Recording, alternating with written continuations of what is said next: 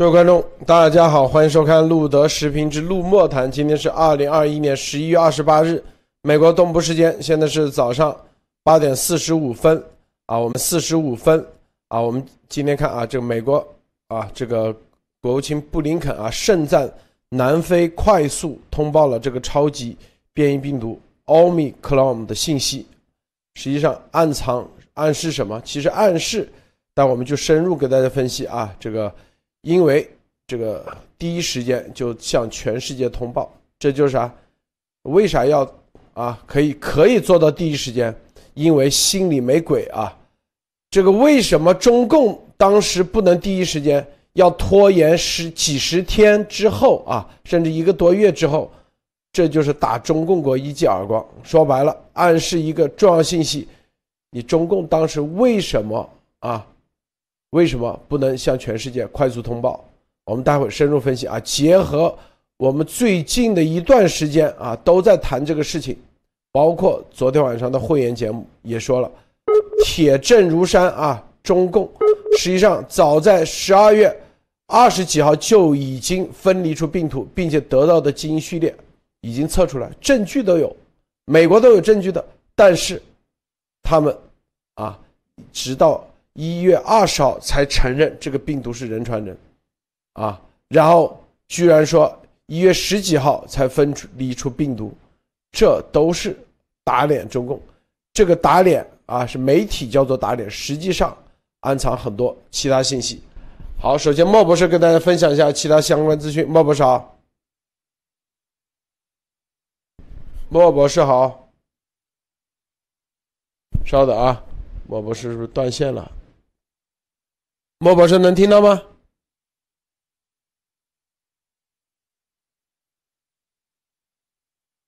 稍等，重新连线。这个待会儿啊，等莫博士分享一下。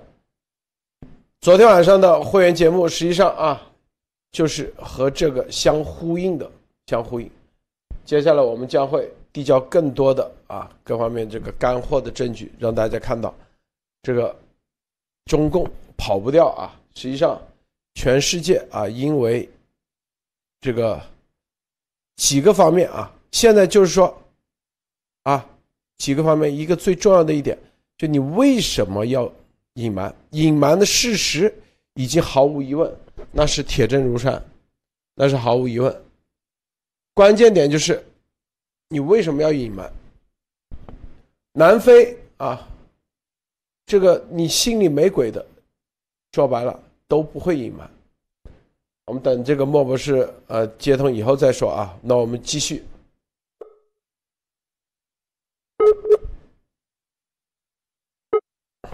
我们继续啊。这个周六，稍等。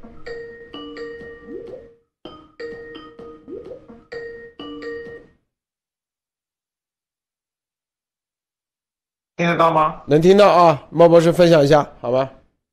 喂，啊，可以听到，莫博士分享一下。为什么我完全听不到？可以听到，看得到花？啊，我现在听得到了。好，你分享一下好吗？啊，好的，不好意思啊，可能网络和手机的问题。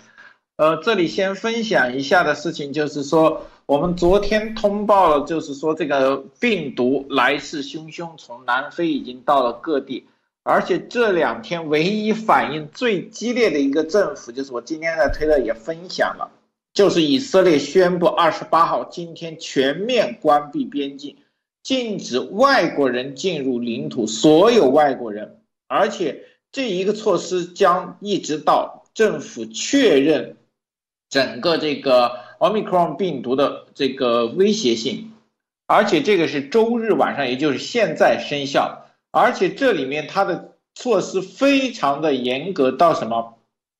所有接种过疫苗的以色列公民，同时要出示核酸 PCR 检测的结果，并且是隔离三天，而未接种是七天，也就是无全面的。无所谓接不接种，全面要进行隔离和审查和测试。也就是说，以色列对这个病毒的重视程度是非常厉害。我也曾经说过，以色列的莫萨德的情报能力在全世界，特别是在非洲地区的情报能力，全世界数一数二。那这个国家做出这么激烈的反应，其实必定有其原因的。好的，这里面再说一个，就是说现在除了这个欧美对中共的抵制，包括澳洲以外，非洲方面，中共的一带一路也将面临到巨大的打击。其中一个最经典的案例就是乌干达的这个国际机场，当时是跟中共贷款协议签了二十年，还有七年的宽限期，但是由于其经济和完全没有达到以前的效果，乌干达无法还清中共的债务。那结果是什么呢？乌干达这所重要的这个恩德培国际机场将由中资贷款银行接管。对吧？这个就很像当年中共非常说资本主义利用资本的势力来入侵和霸占当地的东西。我相信，如果这件事情发出叫出来或者被重视的话，中共“一带一路”的所有的项目都会被揪出来和彻底的彻查。中共这种盗取其他国家的这种资产的方式。是一种侵权方式，很快会得到非洲地区和第三世界国家的重视，对吧？谁都不想着自己花了钱的资产最终落入到中共的这个手里。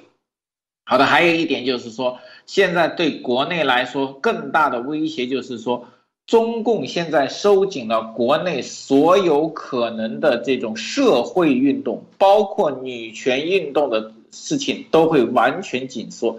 也就是直接说，就是在中共领土上，由习总代表的现在的中共高层不允许任何的社会活动和一己声音的发酵，所以以后中共的社会这个墙内的社会媒体的任何的和发言权什么，全部是官媒。那么大家知道，很多人在推特上还能登墙出来发声的，其实是越来越奇怪，而且越来越有味道了。为什么中共自己都说了，连翻墙听和发声都是违法的？为什么有些人还可以出来，对吧？这里面就有很多奇怪的东西。好的，路德，今天我先分享到这里。好，这个美国周六啊，昨天布林肯声明啊，对南非发现新变种病毒奥密克戎，迅速向世卫组织通报病例，并立即与全球分享资讯表示赞扬。啊。这实际上暗藏的就是当时中共国啊，这个隐瞒疫情，这个并且隐瞒啊冠状病毒的起源，这是一记打脸。实际上啊，你看，这其实从这个任何一个分析的角度都可以这样看。为啥？因为南非这个跟他们没什么关系，他所以他就可以做到知道立马跟全球分享资讯。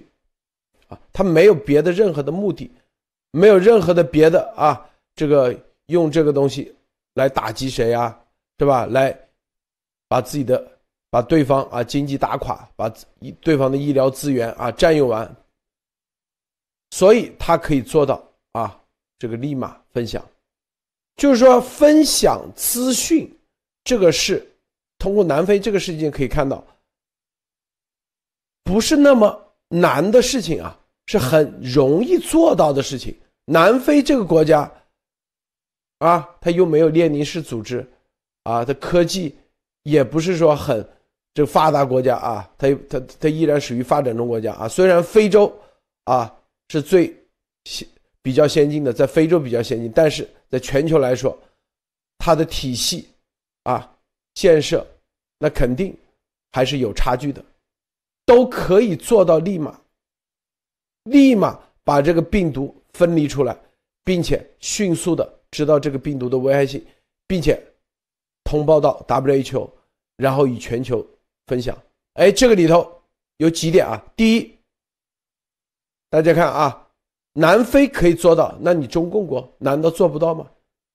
咱们说了，你中共都有哎 P 四实验室啊，这么多科学家，一年投入这么多资金，现在大家全球都看到了啊。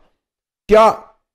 啊，南非跟 WHO 汇报，WHO 第一时间全球分享，意思是说，在这个系统里头，WHO 实际上啊在甩锅，意思说啊我们当时没有那个和我们没关系。你看南非告诉我们了，我们马上立马第一时间跟全球分享资讯。当时是中共中共国不跟 WHO 通报啊，我看到的这这这这是第二点，是不是？第三点，各个国家的政府在这个事情上，是吧？就可以又相当于甩甩责了啊，推责了。为什么呢？不叫推责啊，至少可以啊把这个责任给撇清一下。你看，这个以色列、美国、英国等等国家，第一时间当知道这个病毒的消息确凿情况以后，第一时间宣布啊，要么就 lock down，要么进入紧急状态，要么就啊。封闭，这看明白没有？这就是说，当时为什么没有？是因为没有人通报，没有资讯。好，这是第三点啊。第四点，各个国家现在啊，你像荷兰，第一时间就配合啊，全面出动，把这个。最强的超级变异的病毒奥密克戎，这个变异变异的病毒，立马在国家层面让科学的他们的大学院校啊去分析，去看这个病毒到底危害性有多大，然后进行各种检疫检测，然后进行隔离。当然飞机啊，昨天说的六百人的航班啊，两个航班居然有八十多人检测，但到底有多少是这奥密克戎？这个。又是一个新的。如果说啊，第一时间反应，第一时间可以做到有反这个啊各方面的这个是吧？检测和分隔离的话，如果奥密克戎在这种情况下，最终啊过一两个月以后，哎，没有多大的啊传，就是在这个国家相应的。感染率没有这么高的话，可见，这就可以反向的说说明，中共当时这一个多月、两个月隐瞒期，是造成全球现在这种巨大危害的一个重要的原因，重要的原因啊。然后反过来说，你为什么你要隐瞒？为什么啊？这一系列的逻辑链。就很容易建立起来。还有，啊，南非的这个病毒比中共的之前的那个更传染性更高。如果说啊，在这种快速反应之下，各国啊快速反应，立马进入紧急状态之下，最终没有造成太大的啊危害的话，就是感染感染率的话啊，这就是一个反向的，就是。更加验证了这个初期的隐瞒对于这个病毒、这个疫情伤害是多大。咱先说到这，莫博士你怎么看？是的，这个事情把这个事情单独拿出来，特别是美国的国务卿拿出来说，绝对不仅仅是表扬的意思。因为这个是一个标准，像路德先生标准的这种国际性的这种病毒和疫情的通报是有模板的，所以说这里这个布林肯肯定了南非政府的说法。那很简单，在整个疫情和爆发期间，很多国家大家知道，现在很多国家的这种病株的这个疫情分享，其实做的都是比较到位的。大家看到吗？已经病毒的变种已经到了 Omicron，已经实际上有近二十个变种了。那这些变种全部是由世界各个国家可以拿到资源的。那这时候点名出来的话，很简单，就说明有人没有做到透明，对吧？有人由于病毒的疫情造成了世界的危难，大家都记得清楚。大家看到吗？南非是一月二十四、二十五号通报，二十六、二十七号，整个世界各个国家的卫生，包括世卫组就做出了反应。大家回想一下，一年前，呃，一年多前，就两年前的一月十九号、一月二十号，甚至整个一月，中共通报的东西跟现在东西完全不一致，而且他通报以后，世界的 WHO 和各国政府的反应，一直到二月、三月才开始有运作，那这就正好验证了一个什么？当时如的整个世界根本没有在中共的这个病毒信这个信息中得到应有和正确的判断，对吧？只有我们的严博士当时通过路德斯说，必然会引起全世界的感染和传播。这是为什么？这就是因为中共给的情报和严博士从内部看到的情报是和这个病毒信息是不一致的。那么也就是说，如果严博士当时看到的信息和情报能及时通报给全世界，那么一年多前的这个大疫情即将极大的被缓解，甚至被抑制。就像现在一样，我相信现在这个奥密克戎这么强的病毒和传染能力，如果应对得当，肯定没有前一次的武汉的那么强烈。那么正好说明了。中共通过隐瞒疫情，对全世界的疫情扩散做出了巨大的推动作用。这一点上，美国一定有证据和这个信心才敢这么说。那还有一点就是说，中共国为什么要隐瞒，对吧？现在隐瞒的事情基本上大家都开始明确的时候，中共为什么隐瞒这个事情？我觉得一定要追踪。好的，路德。大家知道啊，这个这两天的节目，其实我们一直在告诉大家一个重要的概念：要想隐瞒啊，也是很难做到的。就是我们说啊，一个军事行动，你想要隐瞒啊，你如果之前不长期策划，是很难做到隐瞒的。我们就说了嘛，当年啊，苏联啊。这个要打诺坎普啊，诺坎诺坎普那个战役，给日本突然袭击，他所有的军事行动，第一是叫代号，以军事演习的代号；第二，所有的运输的坦克啊，这些所有的兵力全部都是悄悄的啊。中共国当时越战啊，越南什么自卫反击，所谓的啊，当时是怎么？用民用的火车来运送这个军列，晚上行动，这就是故意隐瞒。故意隐瞒是要策划的，这就是我们告诉大家啊，这个应急管理部就相当于是专门来负责故意隐瞒的。你要知道一点啊，你如果没有一个整体的一个部门来做隐瞒的事情，这种是不容易隐瞒得了。就相当于啊，一个军事行动，几几十万人，你几十万人给家里打个电话，在如今这个社会，你打个电话，美国情报都知道了，是吧？啊，我最近要去啊，这个北朝鲜，我们要打仗了啊，那个几月份去？那你怎么样做到让别人不知道？第一，电话不能打，啊，第二，是吧？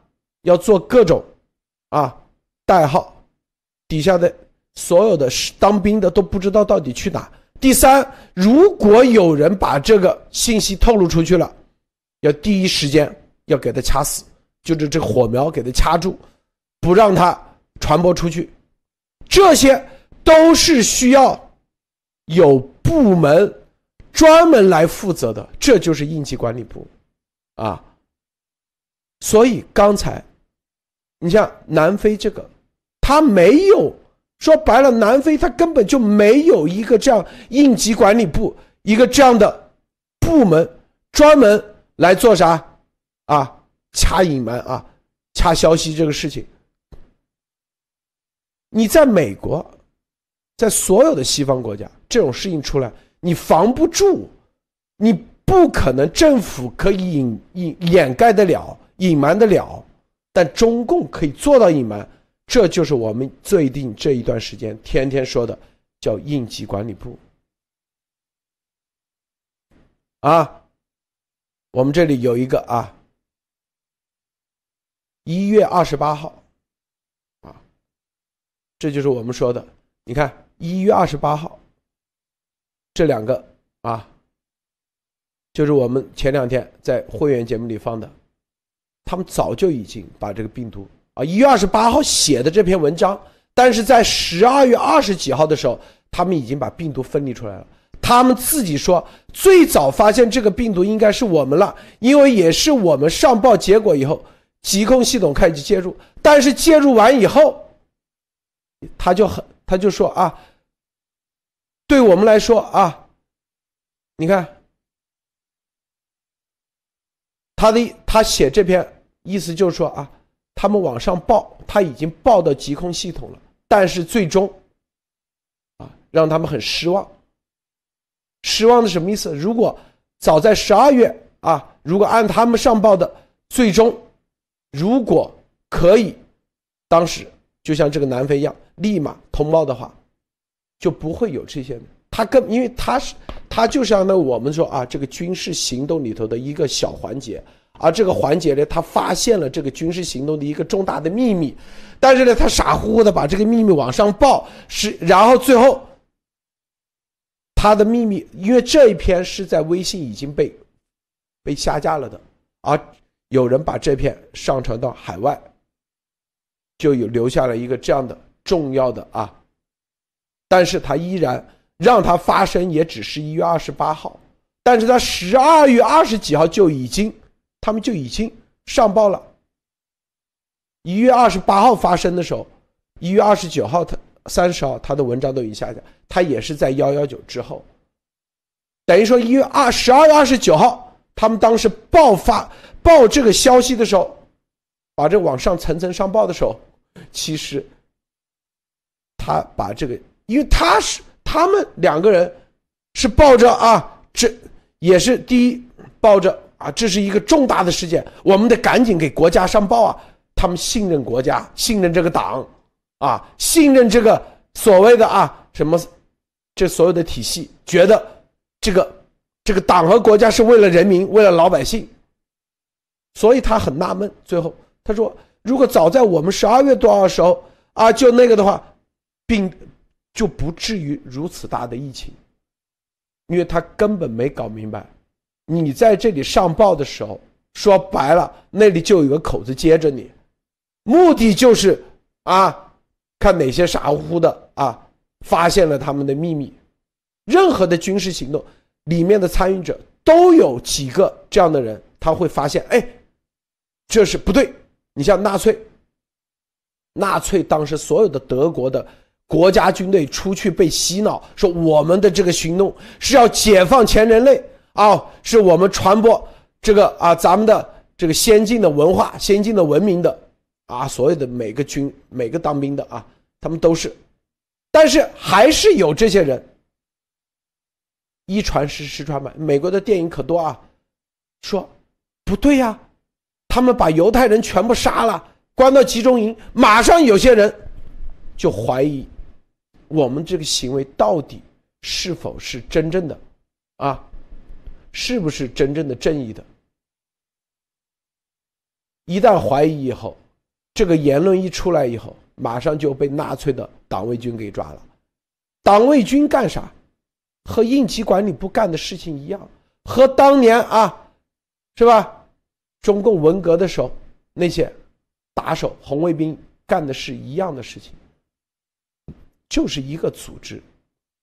西方他永远不会有党卫军，永远不会有什么应急管理部，也不会有什么啊文革小组。啊，这些人是啊，就是专门抓这些。你看，这这个这两个人很不忿。他说啊，如果啊能够快速以他们当时的报告啊，去快速的去建立啊，快速的是吧？通报的话就不会出现。你看，他说不顾民众健康啊，有些专家啊。你看，从现在发表论文上看出，很多专家早就对这个病毒传播能力有较深的认识。越往后掌握的数据越多，对局势的预判越清晰。我相信专家们早已给出不怎么乐观的预判，但如果某些人为了顾及某些人或某些媒体的面子，因为他因为这两个人他自己他的他的整个啊站的高度还是没有到那个高度，总以为还属于啊还相信国家相信党，是吧？说罔顾专家意见，他的意思说他们的意见就是专家意见，实际上抓的就是你。就是把你们的声音给消失掉，不顾民众健康，不得不往乐观上面去通告，坚持不发布预警。你看到没有？真正不发布预警的，不是在专家那里，是在哪里？是专门的应急管理部。这就是这整个事件，因为在参与中的很多人啊，不明白。好，这个莫博士你怎么看？呃，我觉得路德先生分析的一点很关键，就是说中共的应急管理部门在这次事件中扮演的角色非常的关键，特别是组织还有演习其病毒的这个发展，其起到关键和主导性的的作用。对吧？这里面刚才陆德先说的很明确，这两个人实际是也是中共的人，但是他没有进入到应急管理部的核心，就说白了是中共军队的民兵。但是呢，中共在搞演习的时候没有通知民兵，这两个民兵发现东西不对的时候上报的时候，以为是立功了啊，发现敌情了，这个也是大事要立功的时候，却发现这个问题不对。这个是正规军自己干的，让民兵捡到的漏。那应急管理部的这个做法就很简单了。既然你不是体系的，然后你又有可能发生，那么让你们消声和失去身影，这是很重要的。这也是应急管理部的核心工作之一。就是陆德先生前面的一句话。让可能泄露情报的资源和可能泄露的情报的通道全面关闭，只有把所有的这种通道关闭以后，它的疫情的声音和通报才能变得什么纯粹，才能变得它可控可防。但是这个对全世界来说，它的可控可防就是全世界被它骗了。对其病毒的应对完全失策，这个就是应急管理部门，它其实就是做了一张大网，把所有信息能泄露的地方全部堵漏。但是这个应急管理部分就漏了一个什么？最大最关键的就是严博士露出来。大家知道，如果没有严博士，那应急管理部对这种所有的生物相关专业的这个发文通告的身影就可以全面的包圆。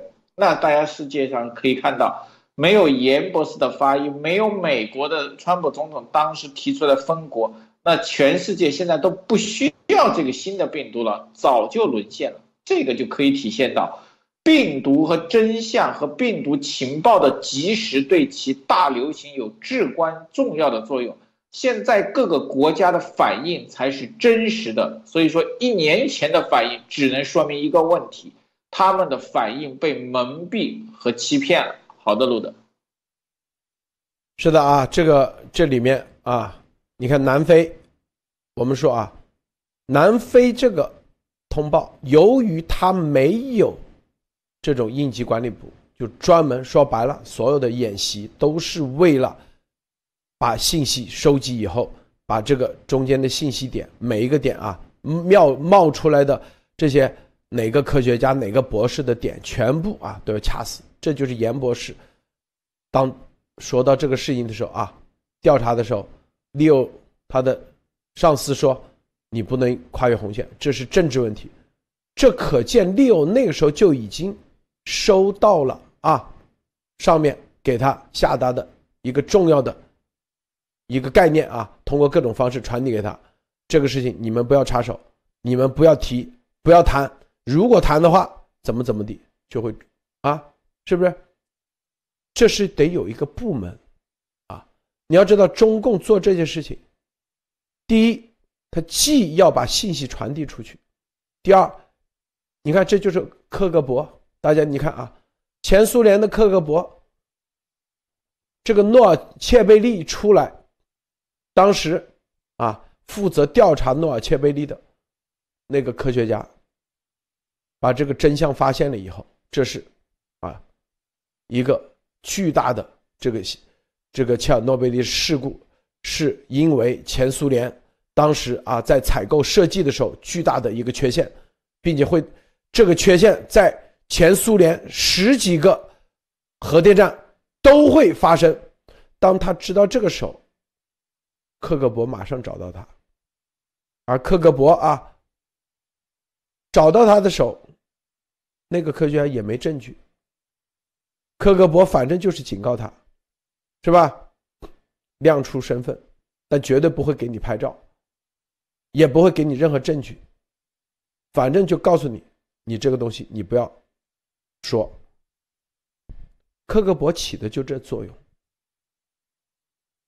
是不是？这就啥？这就是有一个部门专门干这事儿，这是关键点。以前很多人以为是啊，国安或者是公安，这是错误的概念。我告诉你，现在大家知道，就是应急管理部，这是。习新成立的一个这样的高度集权的部门，啊，网上有网友啊挖出啊，在这个路德视频的电报群里头，啊，挖出什么史莹莹成立的公司一年就做了几百个项目，全都是和应急管理部有关的，啊，然后这个铁木真。还发了个推，说有人给他发私信，叫 Los Angeles 啊，这个洛杉矶，说这个是你的推特吗？请问你是推特那个铁木真吗？铁木真说是的，建议你不要再转发习近平的消息了。他说为什么？你在海外还是在国内？呃，铁木真说怎么了？我是浙江省公安厅国保，如果你再次转发习近平的负面消息，将会违法追究刑事责任。这都跑到啊！你看，大家看到这，这就是啊，这就是有专门的系统，专门负责这事。这就是我们说的啊，中共天天盯着咱节目啊，咱们的会员节目，第一时间在那坐等啊。这就是咱们开会员节目的啊重要意义。未来大家，我们告诉大家啊。有的人已经上钩了啊！国宝他第一时间进入会员节目。莫博士，你看到这个这个国宝威威威胁这个铁木真，这个你怎么看啊？这个主意说，呃，按我们当时说的话，至少证明了一件事情，就是我们戳对了和戳对了。这个国宝出来，大家说了吗？他说习的负面东西，其实验证了一个东西。路德先生和我们铁木真挖的是真的，对吧？他第一件事情说来做这个事情，就证明是真的。如果是假的，不需要抓，对吧？假的，你只要说一句话，有人造谣，正当手续就可以。玩这个手续，只能说明一件事情：铁木真和路德先这两天关于习的负面消息是真的。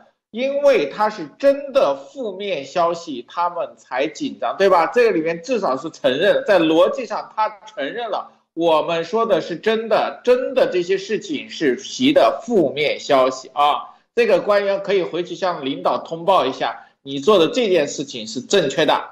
还有一点，你这国宝来联系对方，说明你从上面拿到的情报不是你的情报，对吧？你的情报应该是反过来，你先联系他，然后把资料上报。但是你出现的这种逻辑和对话的顺序，应该是上面给了你任务，你来联系。那么也就是说，国宝上面跟这件事情之间还有一个更大的领导层是什么？对吧？大家知道为什么是浙江国宝？他可能就是查到某点，然后专门定点。那这里的问题就是谁管的这些国宝，直接调用国宝下面的人直接去查，而且这么 low，因为大家知道，其实国宝自己也很明确，你这样的信息即使能发出去，对方回应会停止吗？不会停止，但是又不得不做，这就是什么一个有意思呢？这就是上面已经叫做没辙了，你知道吗？找下面办不成事的人，瞎猫碰死耗子去碰啊！你们万一这个敲诈勒索对了，就不发了，那他就算赚了。但是这正好说明一件事情：铁木真和路德先生对习的爆料，特别以习派来说，他没有好的解决办法，没有好的掩盖的办法，没有好的应对的政策。这个实际上是最大的东西，就是看到我们说的习看着很强，但是他的招数和应对方式其实非常的少，对吧？不然的话不会出这种漏招。好的，录的。还有一个啊，你看，这个他在这个录的视频啊，这这个他们建了一个 Telegram 群里头。他说：“你是谁？为什么在录的视频群组污蔑习近平？请立即删除你的言论。”他威威胁这个 MG Captain 啊，习近平是你爹吗？他说：“我是浙江省国家安全厅的，就是这个人啊啊，这个这种说话的方式，一看这这。”是国宝，毫无疑问啊！这一般人没这么那个啊，雄赳赳气昂昂，这种雄赳赳气昂昂的气势啊，都是啊，这个这一脉相承的。说白了啊，这种基因一看就知道啊，这就跟这个病毒一样啊，这上面一看啊，有这个，那一定是中共啊出来的，这说话的这种方式。这个啊，这个啊，今天啊，这个说有一个号称楚成的。这个推特号说辟谣出来，咱们不是针对楚成，记住啊，永远记住，对于这些不提不谈论啊。有人说啊，不要攻击任何人，核心是啥？咱们把这个事实，事实是习啊，在习中勋的，那你现在解释清楚吧。那视频里头的那个小孩是谁，是吧？我们也说了，齐心亲口说的。啊，啊，我们这个洋洋的啊，妈妈是这个下国际象棋的冠军啊，很聪明啊，是吧？这是信息及情报。我们待会儿啊，会员节目之啊，会员节目再告诉大家，在习家啊，这不认祖归宗吗？是不是认祖归宗的这个？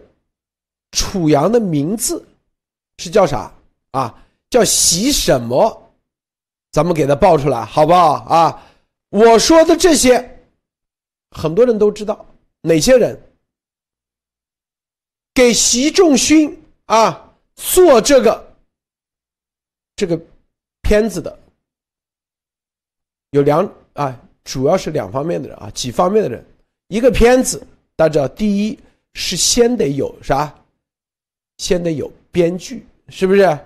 这所有的片子，然后得有导演，啊，导演之前我们说了厦门，是吧？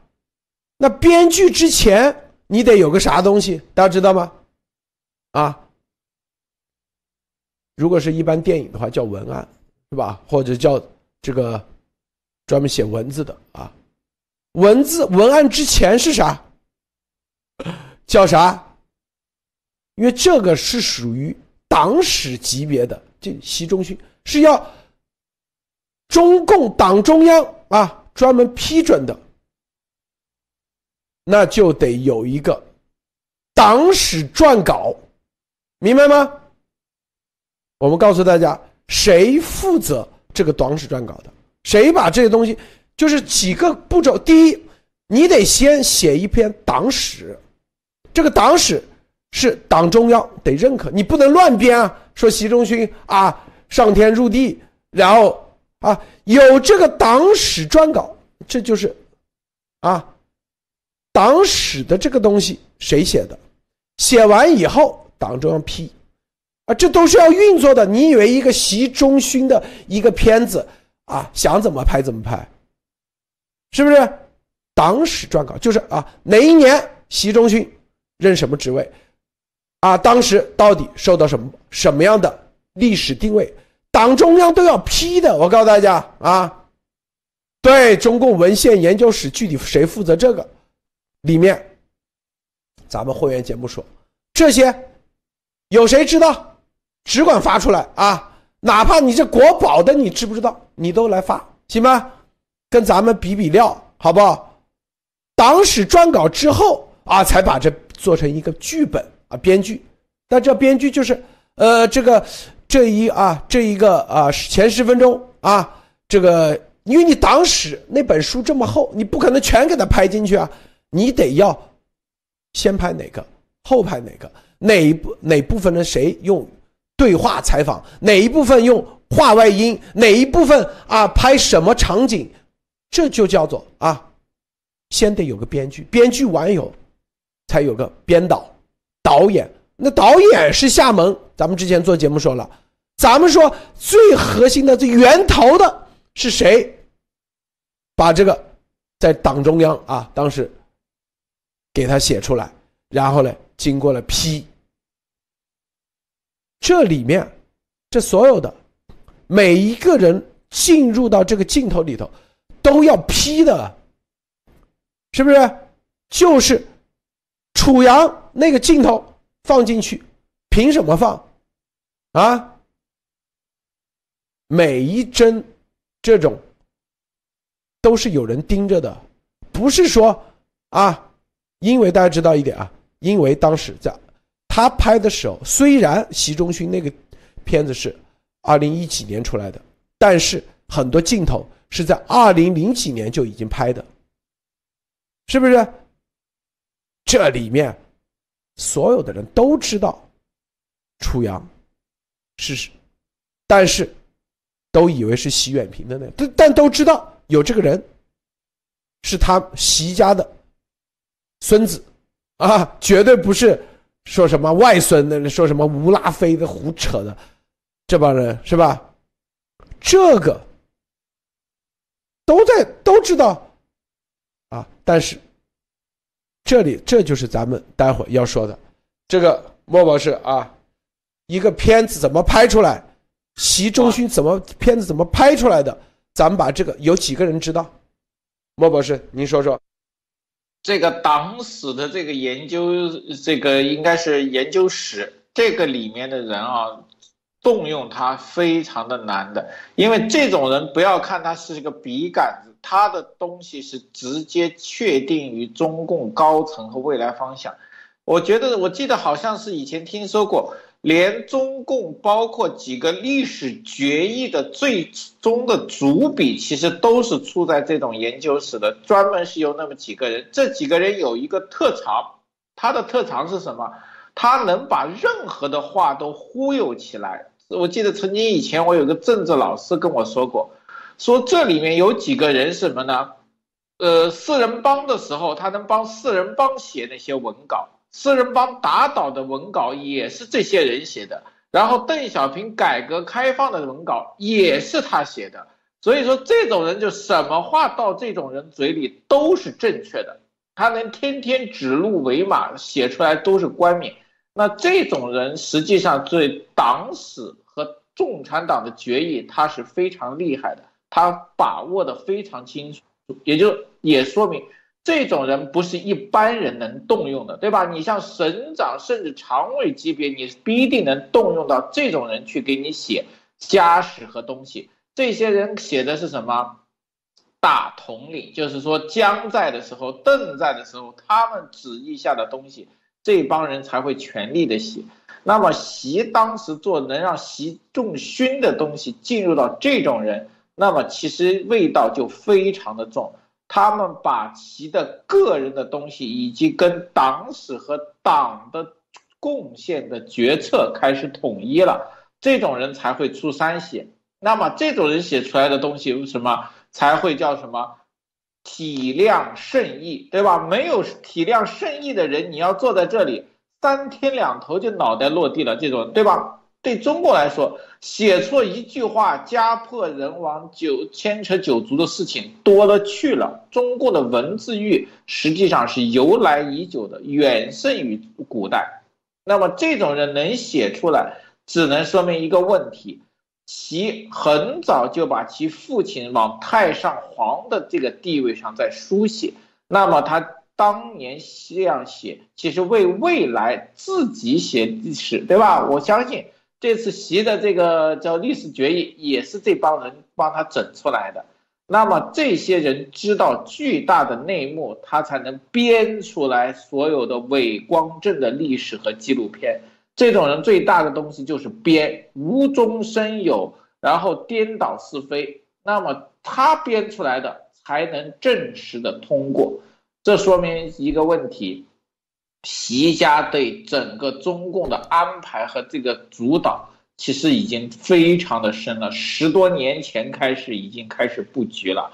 大家想过，那这个孩子知道，路德先生告诉我，很多人接触习家的时候，已经其实都知道这个孩子的东西，但是没有人注意，或者是被静音或者嘘声的话，那更说明这个孩子在习家的地位的超出常人。超然的地位，对吧？习明泽的事情从来不遮掩，只是不让暴露身份和地点。但是这个孩子的出身远高于习明泽，只能说明什么？这绝对是习家埋下的一颗暗子。这颗暗子动用的时候是非常关键的时刻。哇，这个想想，这个习家为这个太子的谋划真是由来已久啊。好的，鲁德。呃，咱们啊的先放这个消息，让大家推特啊，待会两小时以后啊，咱们直播以后，咱们来给大家啊解释一下习仲勋这个撰稿，这是关键撰稿啊，党史撰稿，没有这第一步，后面啥都没有啊，等于说就是习仲勋啊，其实那所有的党史撰稿那个时候习都还没有啊。真正上位的时候，就啊，在前那个时候啊，怎么定性？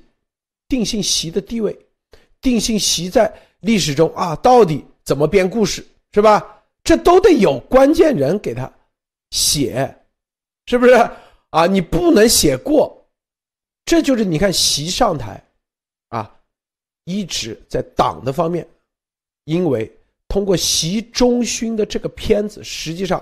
他打通了很多很多，并且很知道怎么运作这一系列的啊，中共的核心的这些，通过这些运作，实际上啊，把很多这些啊不得志的用起来，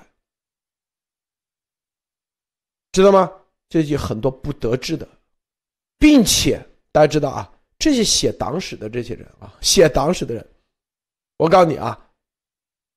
他们手上都是有巨大的机密的，莫博士，你知道吗？啊，这个当然有知道的也。如果有机密或不知道机密，经常写的时候会露馅的，什么东西规避，他们一定因为对吧？你知道写党史，他不可能说啊，写谁谁谁谁家啊，就这天马行空的，一般都是这个人家的后人找到他。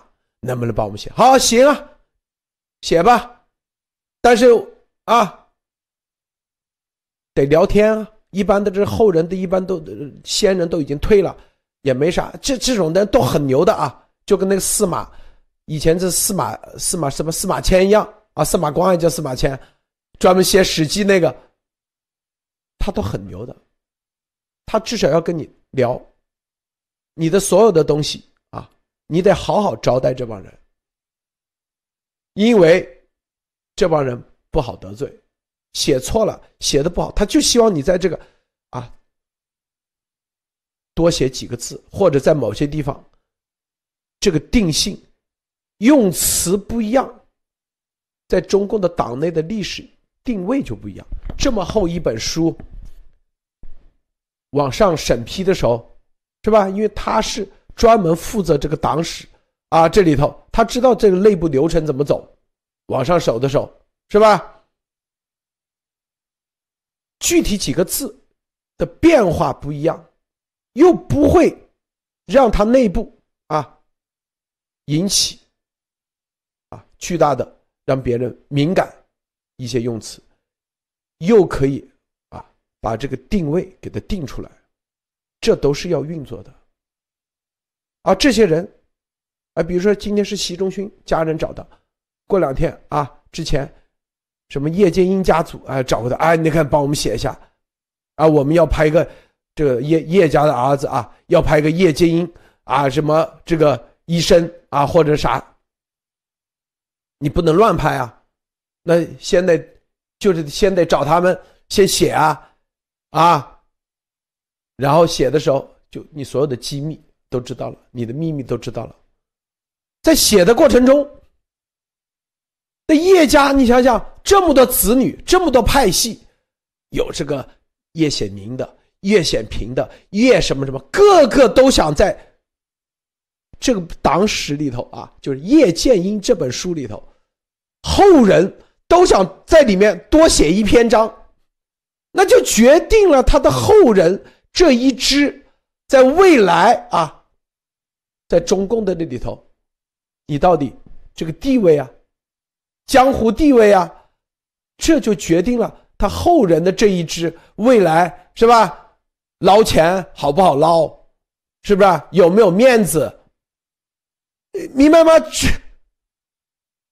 这就是为什么楚阳一定要出现在这视频里头，这是齐心一定要带他的。如果不出现，未来，啊，等于说，就楚阳这一支，就是名就永远，永远翻不了正，永远，啊，等于说就是啥，在这个习家的后代里头，他永远就是旁支了。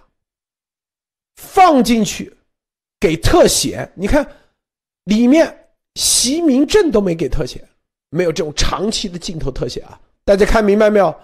习明泽都没有，意识很明显。我告诉大家，这就是这些写党史的人对每个家里头，可以说鸡毛蒜皮，每一只每一只的后代极其了解。我告诉你啊。极其了解，所以这帮人很牛，很牛。但是相应的，谁把这帮人搞定，你就相当于掌握了对方三八线以内能。我告诉你啊，能给能写党史又那个都是三八线以内的人啊，三八线以外没机会让他们写，那只能去找个什么编剧啊。这个党史给你写的那都是三八线以内的啊，咱们先这样说。就等于说，谁跟这帮人关系搞好，你就掌握了对方的家族的啊各方面的利益的纷争的。你像曾家，哎，要写曾山的党史，啊，这帮人哎，那个这个曾家到底他里面有没有什么有啥故事？你像你不就掌握了对方的家族的把柄吗？是吧？这个逻辑，莫博士。咱们不是路德社节目，有有哪个能把这些说的这么啊透彻？是的，这里面就相当于写东西一样。你要写家史，大家知道陆先说的这个，实际上证明了一个很多人，任何地方的历史和国家历史，特别是中共的历史，不是写给这个习的，不可以是写给死掉的人，就是这个历史演绎出来，不是要。真的纪念习仲勋，实际上是为后人做铺路的，对吧？就像皇帝死的什么诏书啊、悼词啊，这些写的东西的篡改的意思，是奠定后人和某些人在这个家产资源和未来的地位的定位。这就是中国人为什么老喜欢风光大葬。风光大葬的时候，不是说是对死去的先人的尊敬，实际上是为后面人分割利益做准备的。那这里面就像说，你要写，特别是中共的历史，大家知道，任何中共的历史，百分之八九十是要胡编乱造的。那这就出现了一个问题：什么东西要着重写，什么东西不能写和要规避，对吧？这样的话，这些人。写的人得懂，他就得问和聊啊，你得告诉他，呃，这段时间他去祸害这个叫做祸害乡亲们了，不能写，要写成他去慰问和拯救乡亲们啊。那写书的人知道哦，这段时间你没干好事，干的是坏事，对吧？这段时间啊，这个时间他消失了，这个时间段不能写他在干什么干什么啊，这个要规避哦，这人就知道什么时间段习去下象棋 干什么事，对吧？这可能就知道了，对。这个时候很多东西就是叫什么？这种人真的是知道的秘密，但是这就是写史人的这个悲哀，他一定要把假的写成真的，真的写成没有的。那么他对这些人的家族一定是要了解的，而且这些人给他们上供和钱和利益绝对不会少的。但是就像路德说，这种人知道秘密。而且他们如果真的像陆子先生很明确的话，那我感觉很多的秘密是不是从这些人里已经流到海外某些情报组织了，对吧？而且他们的秘密有一个关键点是，非史书和正当文献记载的，这个情报的价值就要是有时候会更高。因为大家和美国和西方如果看到的都是文字类的东西的话，他们感觉这些东西实际上被中共全部进行包装和改造。但是这些人出来的有可能真的是原汁原味的情报和秘密。好的，路德，这个是啊，这里头你看，这咱们这些都知道啊，都清楚啊，不仅仅我告诉大家知道这个点。我们还知道他们怎么弄的，这是关键点啊！这就你知道他的来龙去脉，怎么运作，这是关键点啊！这是关键点。有几个人能知道？这习这就是告诉他习家啊，他入手的这个点很很准啊，他入手的这个点啊，通过习中勋这一个片子，他入手的是。党的这个点打进去以后，是吧？啊，这个入手，这个能如此之准啊！通过习中勋的一个片子，可以说他前后运作了好多年啊，好多年。大家知道，一个这片子，你没有个五到十年是拍不出来的。你光这个写这个撰稿、党史这一块，习中勋啊，文集啊，你现在有这玩意？你光这个你都得几年审批，是吧？定位、用词啊，这一段得修改，一个字一个字。有的写过了，有的被别人传到啊，这个你的对手政治家族里头。比如说啊，就一件事，这个到底这个功劳到底是习仲勋的还是彭德怀的？这个用词不一样，后人完全。我我经常啊，大家可以在北京，就为了一段话，两家人直接翻目反目成仇的多得去了。我跟你说，比如说啊，这个当时啊，这个西北军到底是啊谁的这个定位？你怎么写？是不是？啊，习仲勋啊是主要的什么什么？还是说习仲勋是参与人？而是彭德怀为首？还是说以彭德怀以及多一个以及两个字，那就是彭德怀啊，是只是核心的参与。这用词在中共的这个里头，当时非常关键，没几个人知道咱们说的啊，这个最核心的东西，是不是？然后啊，比如说习仲勋在广东的个改革开放到底什么一个定位啊，这都需要党史的这些人。先给他定下来，他既可以把你，哪怕你全部参与了，你鞠躬尽瘁，最后党史如果没这个人，没这个人帮你写，你就在历史上，中共的历史上一笔勾销了，啥都跟你没关系。你哪怕啥都没参与，你迫害了很多人，这个党史的人写了啊，在改革开放中。关键的什么什么什么什么最重要的啊，核心只要把这两个字写进去，你看这就是历史决议。这个习为什么在这方面，在党史这党建方面，党的宣传他得心应手，因为他一直在这方面去布局，他的心思一直以来是在这方面，他的心思没有在啊，像王岐山搞这个银行业啊，证监委，然后啊那些方面，对，党史就是《封神榜》，哇，这个词用的太好了，就是《封神榜》，就你所有的，你不管你玩军队的，玩经济的啊，玩什么金融的，最终都要封这个是要到《封神榜》里头去。谁抓住这个封神榜，谁就掌控，是吧？你现在啊，你所有的，不管是江西啊啊江曾啊，所有的，最后都要这个历史决议，就是一个封神榜，看到没有？都要这个封神榜，习牢牢抓住这个口子，他是早就意识到这个，这个意识。就来自于齐心，齐心意识到这个非这是核心关键点，就跟当年慈禧一样，啊，他知道哪一点是关键点。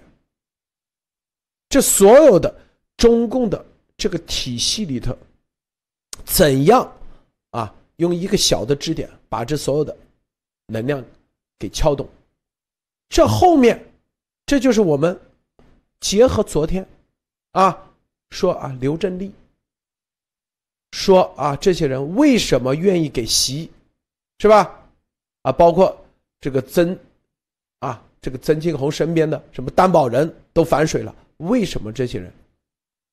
就是因为他一句话就给你给你封神榜上，是吧？这个历就是中共的党史上给你写上去。我告诉你啊，中共的这些人。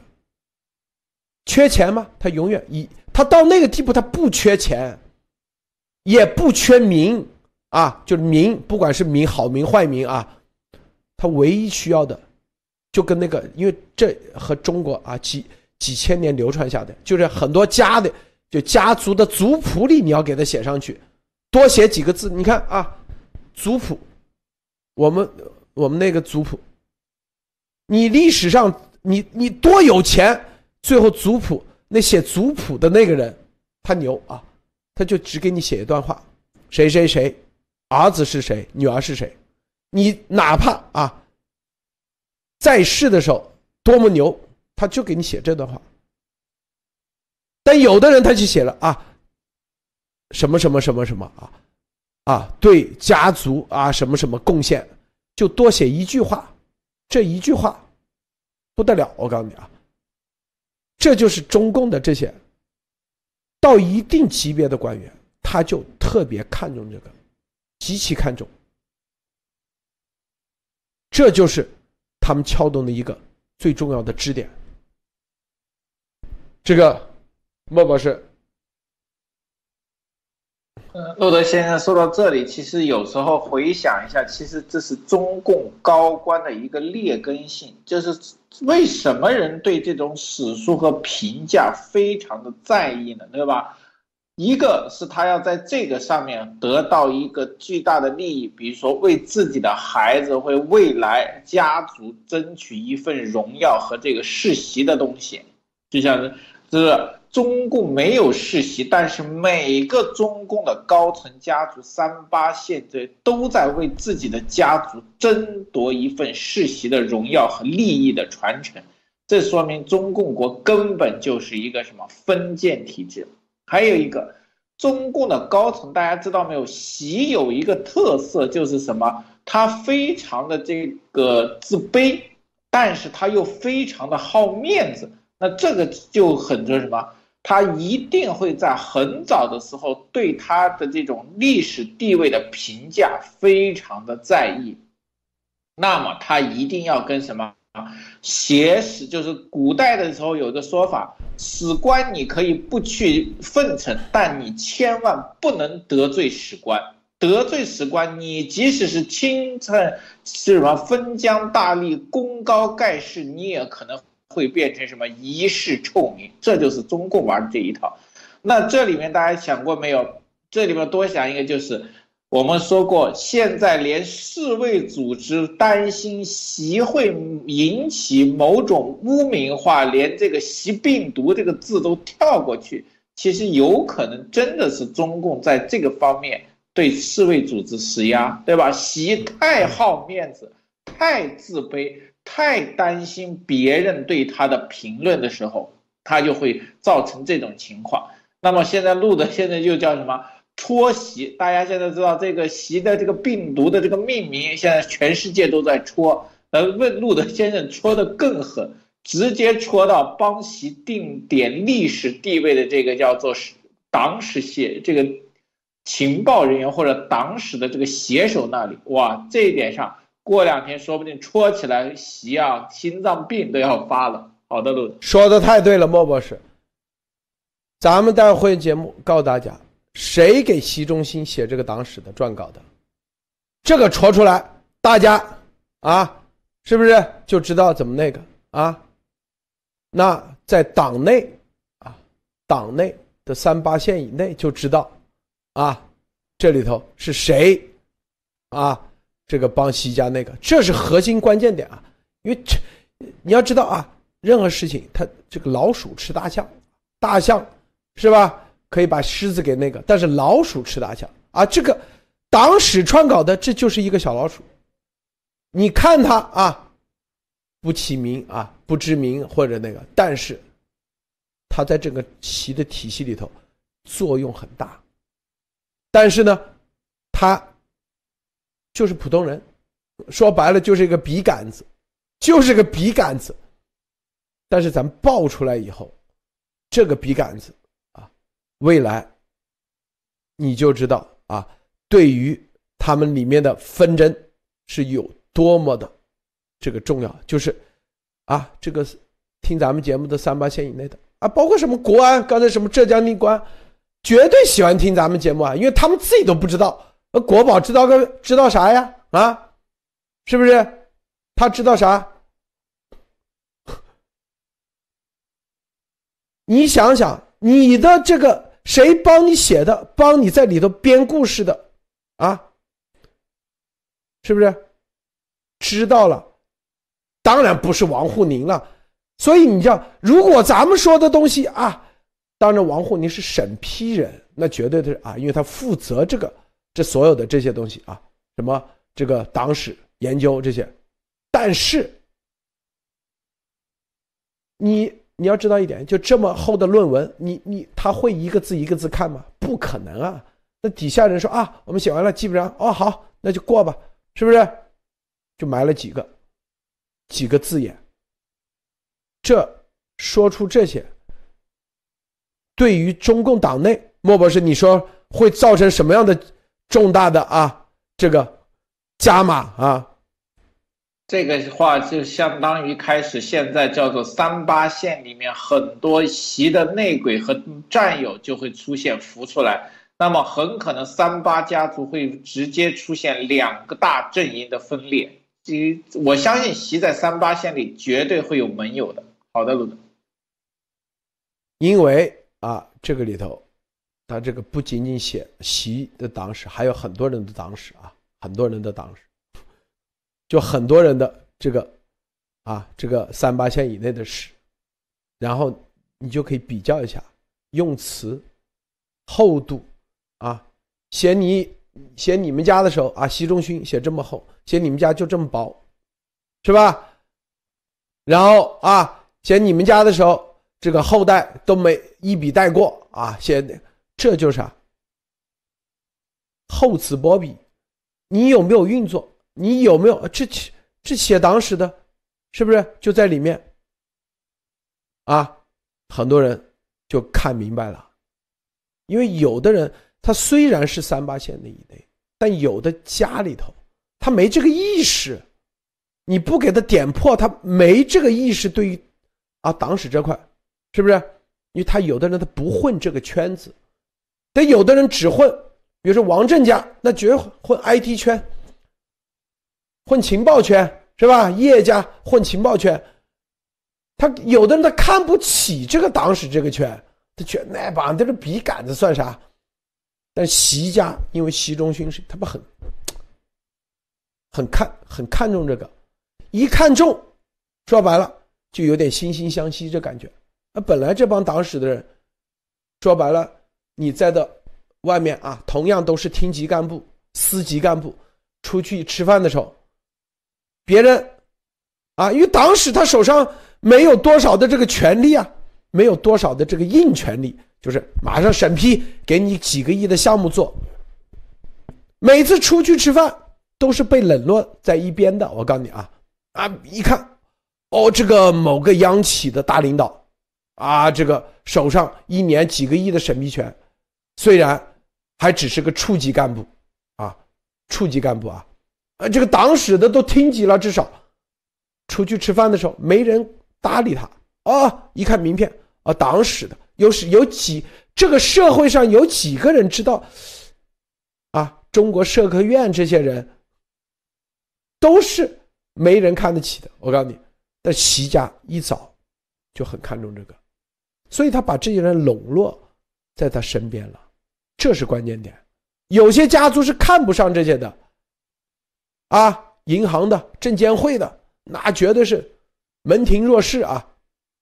咱们今天说出来。你看那帮人就知道你们输在哪里，输的这个点就是老鼠炸弹的老鼠，说白了不起眼的，但习家早在很多年前就在运作，啊，这是习厉害的地方，就是齐心他们厉害地方。我刚刚说啊，你看他他运作的点都是哪一点？第一，刚才我们待会儿。党史这个点，第二，医疗系统，因为跟生物有关，这些那些也不受人待见啊。虽然啊，他可以有些什么医药代表啊的那个，但是啊，你想想，像陈威这种啊，之前有人待见他吗？什么啊，什么啊啊，搞什么军事科学、生物。当然了，比一般人是要强，但是比起什么证监会、银监会，他的坐在一个桌上吃饭，估计没几个人给他敬酒吧？是不是？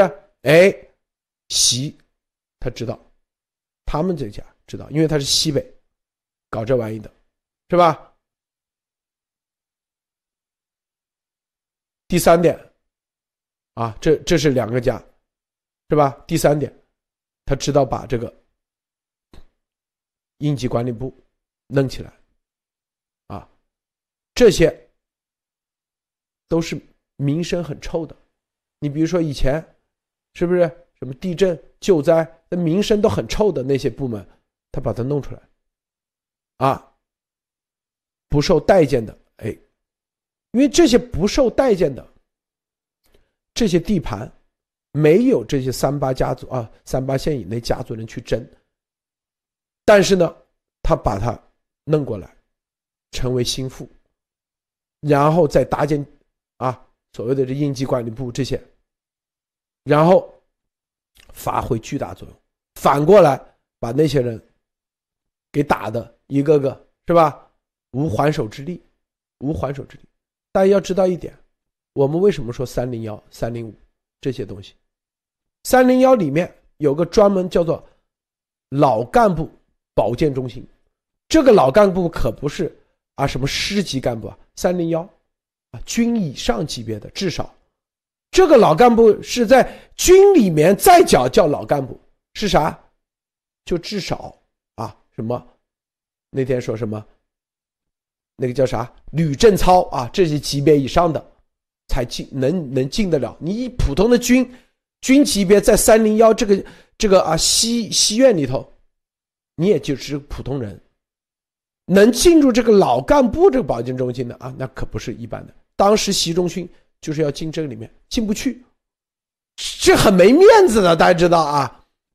就是你去三零幺，是吧？进去看病排队，啊，习仲勋，哦，这个。啊，现在没啊，你只能享受普通军级啊这个待遇。要进里面三零幺里面西院里面还有一个特殊的一个地方，老干部那个啊进不去，啊，因为你里面房子大小也不一样，啊，这个保健医生的级别也，给你看病的待遇也不一样，所以这里面又分级别，你所以说啊，三零要分两个嘛，一个是给普通老百姓看的，啊，一个是给啊军级以上的，军级里面又分。你普通的啊，也是排队的，知道吧？普通的军级里面还有分一个老干部，你这这些有几个人知道？莫博士啊，是的，洛德先生这里面分析，其实就突出了一个习家，他包括是习近平其不同于其他三八线家族的一个特质。就是他们对权力和对这个名声和脸皮的重视程度远超过其他家族。哎呀，很多家族在上位以后都追逐的是利益，追逐的是金钱和追逐于享受的同时，那么这个我们叫做忍辱负重的习家开始什么注重权力，注重名声，注重这个定位的脸皮。那么也证明习家现在有一个非常危险的动作，你很难再拿利益、拿很多其他东西去打动他。他追求的非常的纯粹，就是权力与民生。那么这跟其他的三八家族会产生巨大的一个冲突。他为了他的权利和民生，必然要把其他人的利益和其他人的事叫做。在中共的地位全面的打压跟抹杀，他才可以获得，对吧？这种人其实很可怕。你因为是什么？你拿钱不可能让他归途，让他服软。你拿什么利益或勾兑很难。这就是路德先生说，为什么大家对习的认知现在慢慢清晰的一个原因的重要性，就是。你要看清楚，习现在基本上不可能再被勾兑和服软，他已经大踏步的在自己设定的道路上狂奔了，拉是拉不住的。除了跟他什么直接对抗以外，其他的家族想的太多的话，只能被习所叫什么一击击溃。好的，路德，啊，这里刚才莫博士发推啊，他说啊。这个国宝说不要转发习的负面消息，没说这个这个铁木真转发的是习的这个造谣消息，负面消息，那这就是除承认了这个是真实消息，但是是负面的，是不是莫博士啊？最后分享一下啊。是的，这个就是说，这个我们经常说国宝啊和中共体制内的人。经常说话就有那种中共的脾气，当用逻辑看的时候，他们会有很多的漏洞。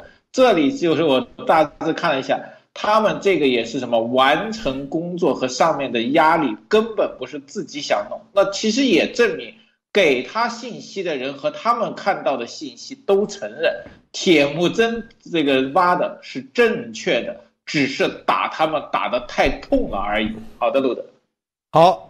谢谢鲍博士啊，谢谢诸位观众观看，今天节目就到结束了。呃，两个小时以后啊，十二点啊，北嗯美东时间十二点，咱们再放些干货啊，因为很多人说啊，这个干货的东西咱们得连在一起啊，这个否则啊，大家就把之前的忘了。我们这些都是做铺垫啊，因为现在都是一系列这些铺垫的东西串在一起以后。大家就形成一个整体的画面，啊，就像画画一样，你不可能一下一分钟就给他交代出来，就跟画油画一样啊。哦，看完看完，哦，最后知道是啥，啊，这个逻辑是不是？因为这些太复杂，因为太复杂，你哪怕说个十几个小时，估计也说不清楚，只能啊一点一点一点一点把它。因为太急，你像中共牵扯的东西上啊，百年啊，中共这邪恶啊，各个家族的邪恶，这里头又派系是吧？然后很多概念，很多人根本搞不明白，我们必须得一点一点啊，给它描绘出来。所以这干货啊，都是先做好铺垫。好，今天节目就到此结束，谢谢莫博士，谢谢诸位观众观看。别忘了点赞分享，再见。